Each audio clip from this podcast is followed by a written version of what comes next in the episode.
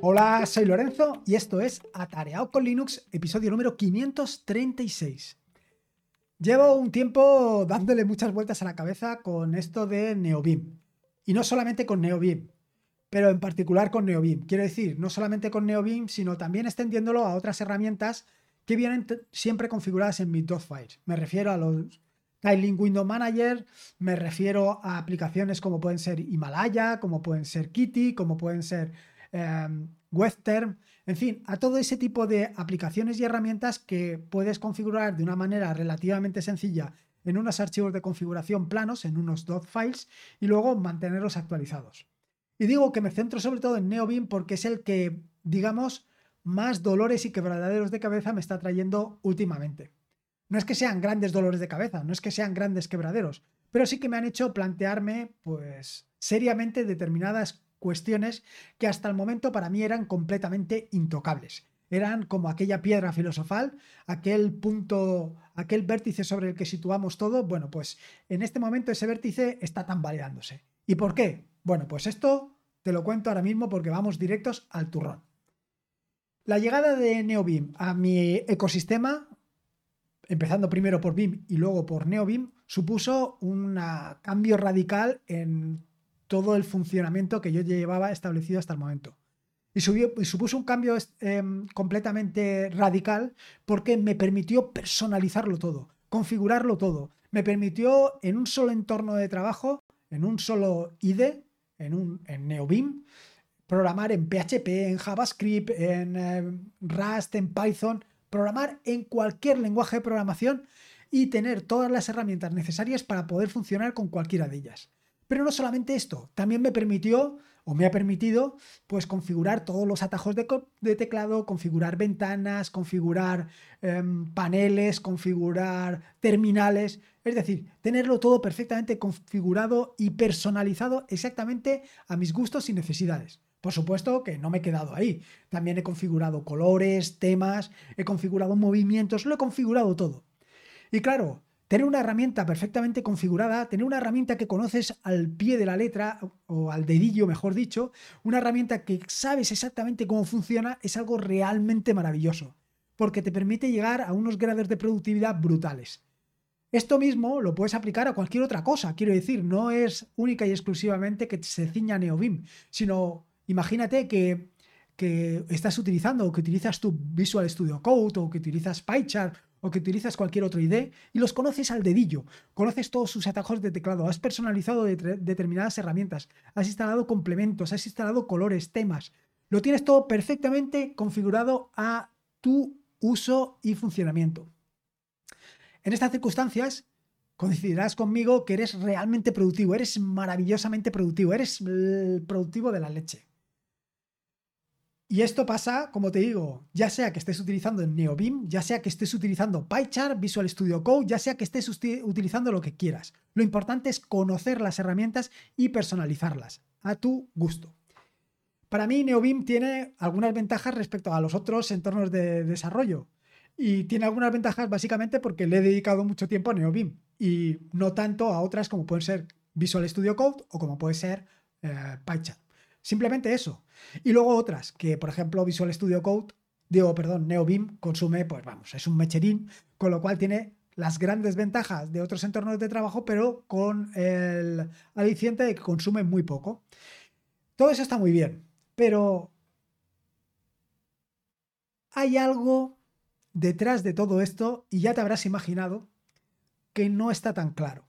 Porque todas estas personalizaciones toda esta inversión de tiempo para conseguir em, tener un entorno de trabajo perfectamente personalizado, tener unos atajos de teclado que se adaptan perfectamente a tus necesidades, incluso a tu teclado, tener todo esto conlleva tiempo. Y en, y en algunos casos conlleva mucho tiempo. Eh, en estas últimas semanas lo que me he dado cuenta es que he empezado a invertir demasiado tiempo en configurar, en configurar y personalizar NeoBeam y no tanto en programar o preparar vídeos o preparar lo que tenga que preparar. Quiero decir que le he estado dedicando algo más de tiempo a mi entorno de trabajo que a mi trabajo. Y eso, evidentemente, como puedes imaginarte, ha roto completamente mis esquemas. Partiendo de todo lo que te acabo de contar hasta el momento, todas las ventajas que conlleva utilizar herramientas como puede ser NeoBeam o las que te acabo de decir, PyChart y Visual Studio Code, en el momento que las conoces, pues se vienen abajo en el momento en que le tienes que dedicar más tiempo a tu entorno de trabajo que a tu trabajo. ¿Y por qué? Bueno, son varias las razones que me llevan a pensar o a, ¿cómo te diría yo? A ver que NeoBeam me está cogiendo más tiempo del que yo esperaba. La primera de las razones es las actualizaciones de NeoBeam. NeoBeam se actualiza constantemente. El ritmo de actualizaciones es brutal. Brutal. Y claro, como te puedes hacer una idea, esto es fantástico. Hay quien en Twitter, en Mastodon, única y exclusivamente pone cada vez que se actualiza eh, su sistema operativo, cada vez que se utiliza su gestor de ventanas, cada vez que se utiliza... Bueno, pues si yo tuviera que poner cada vez que se utiliza NeoBeam, esto sería abrumador. Y claro, eh, cada nueva versión de NeoBeam lleva cargada de nuevas eh, actualizaciones, de nuevas mejoras, de nuevos usos, de nuevos funcionamientos. Y esto es fantástico. Y de la misma manera que se actualiza a NeoBeam, también, y un poco empujado por ese avance imparable de NeoBeam, también vienen los avances imparables de todos los complementos que has instalado. ¿Qué es lo que sucede? Pues que si eres una persona austera y no te planteas mucho las cosas, pues a lo mejor has instalado 4, 5, 10 plugins, pero conforme va pasando el tiempo, instalas otro, luego otro, luego estos coloritos que bien quedan, luego esta otra cosita que bien queda, y cuando te quieres dar cuenta, pues entre los plugins que has instalado tú directamente y las dependencias, pues tienes como 70. Y claro, aquí empiezan los problemas. Ya te puedes hacer una idea que si prácticamente eh, cada, todos los meses tenemos, o cada dos meses, o cada cierto tiempo tenemos una actualización de Novim, es muy probable que si tienes 70 complementos, pues alguno, bueno, deja de funcionar. Deja de funcionar por aquello de la retrocompatibilidad, que puede ser o bien directamente por NeoBeam o directamente por el complemento. Primer problema. Tienes que estar averiguando, en el caso de que haya dejado de funcionar NeoBeam, por qué ha dejado de funcionar, qué es lo que, qué incompatibilidad tienes. Esta es una. Luego la siguiente, que es algo que me he encontrado también últimamente, es que de repente un complemento que funcionaba, que era una maravilla, que te ponía eh, los buffers que tenías abiertos con su... Con, ¿Cómo se llama? Eh, con botones, con redondeados al final, pues por algún tipo de misterio ha dejado de verse. No solamente eso, que cuando consigues que se vea, ahora ya esos eh, redondeos que aparecían ya no aparecen. ¿Qué es lo que ha pasado? Pues bueno, básicamente que el desarrollador ha añadido alguna que otra característica y bueno, pues ha dejado un poquito de soslayo lo que es la retrocompatibilidad. O ha añadido una característica que es mm, importante y no ha podido eh, mantener esa retrocompatibilidad. Y esto es un problema. Esto es un problema porque empiezas a invertir un tiempo que ya empiezas a considerar precioso en mantener todo esto funcionando. Siguiente, Siguiente problema, los complementos. No te puedes hacer una idea la cantidad ingente de complementos que hay para NeoBeam. Brutal. Eso es una cosa exagerada. Hay complementos para hacer cualquier cosa. Todo lo que te puedas imaginar, hay un complemento. Y si no hay, te lo puedes programar tú. Y esto, bueno, esto tiene más peligro eh, que un caramelo en la puerta de un colegio. Ya te lo puedes imaginar. Esto es realmente peligrosísimo. Y no tanto peligroso porque siempre hay un plugin para lo que tú necesitas, sino por el tiempo que vas a invertir en probar plugins para hacer cosas. Cosas que necesitas como cosas que no necesitas. Así como lo estás oyendo. Puedes estar eh, probando plugins para conseguir que el desplazamiento del cursor a lo largo de la pantalla sea en una manera más suave o que haga degradados. Cosas como esa. Vaya, básicamente eso es lo que he estado perdiendo los últimos días. En hacer ese tipo de tonterías. Que realmente aportar lo que se dice aportar a mi productividad aporta cero. Pero es lo que tiene el brilli brilli, que te despista. Igual que eso, pues eh, determinados complementos que te añaden características que, bueno, pues que a lo mejor hoy te hacen falta, pero mañana no. Es un peligro, es un verdadero peligro. Y esto yo lo he puesto así, lo he puesto eh, única y exclusivamente centrado en NeoBeam, pero lo puedes hacer extensivo a cualquier otro ámbito. Lo mismo sucedería exactamente igual con Visual Studio Code o con PyChat.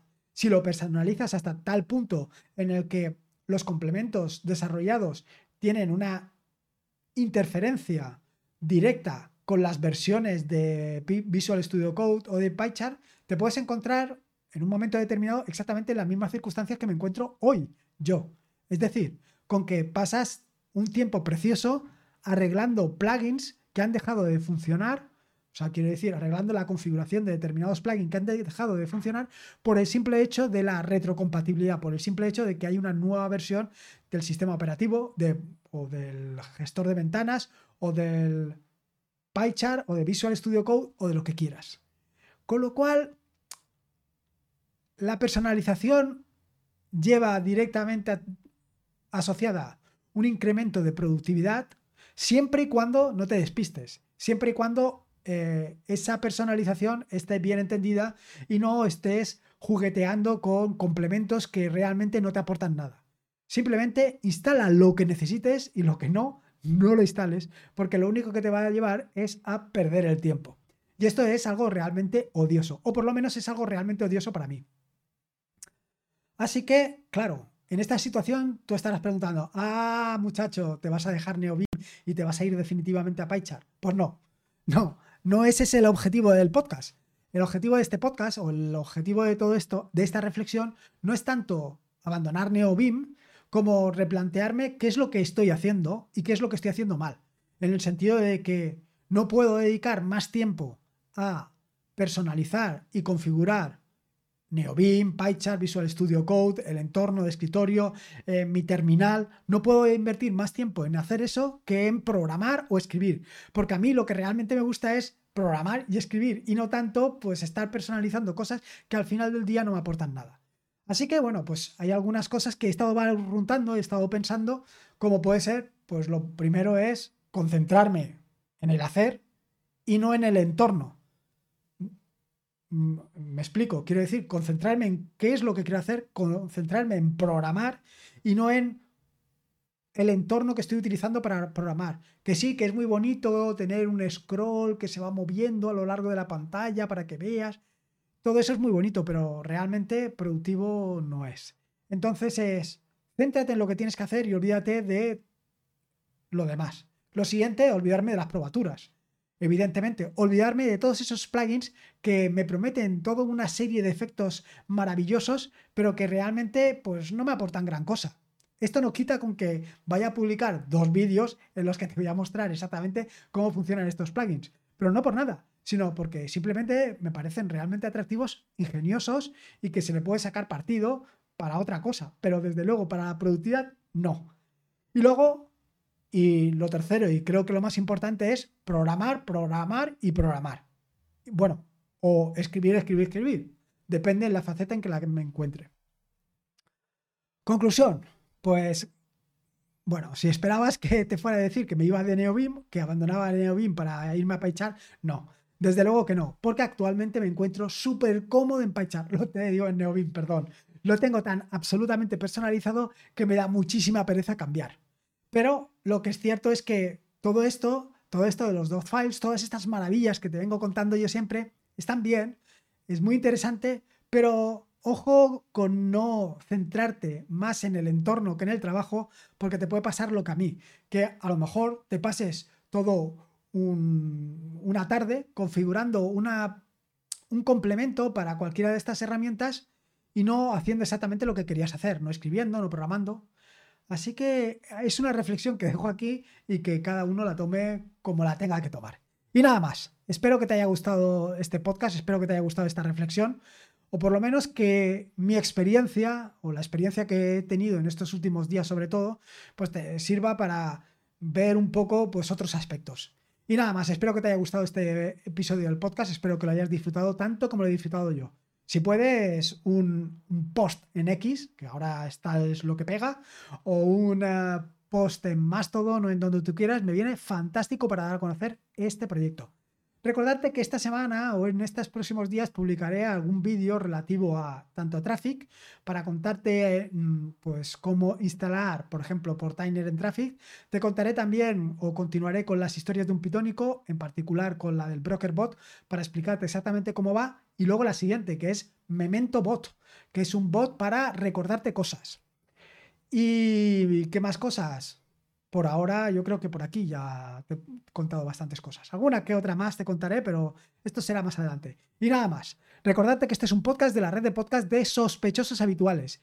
Puedes unirte a la red de podcast de sospechosos habituales en su Telegram, en wintablet.info. Y nada más. Recordarte que la vida son dos días y uno ya pasado, así que disfruta como si no hubiera mañana y si puede ser con Linux y en este caso con Neobim, mejor que mejor. Un saludo y nos escuchamos el próximo lunes. Hasta luego.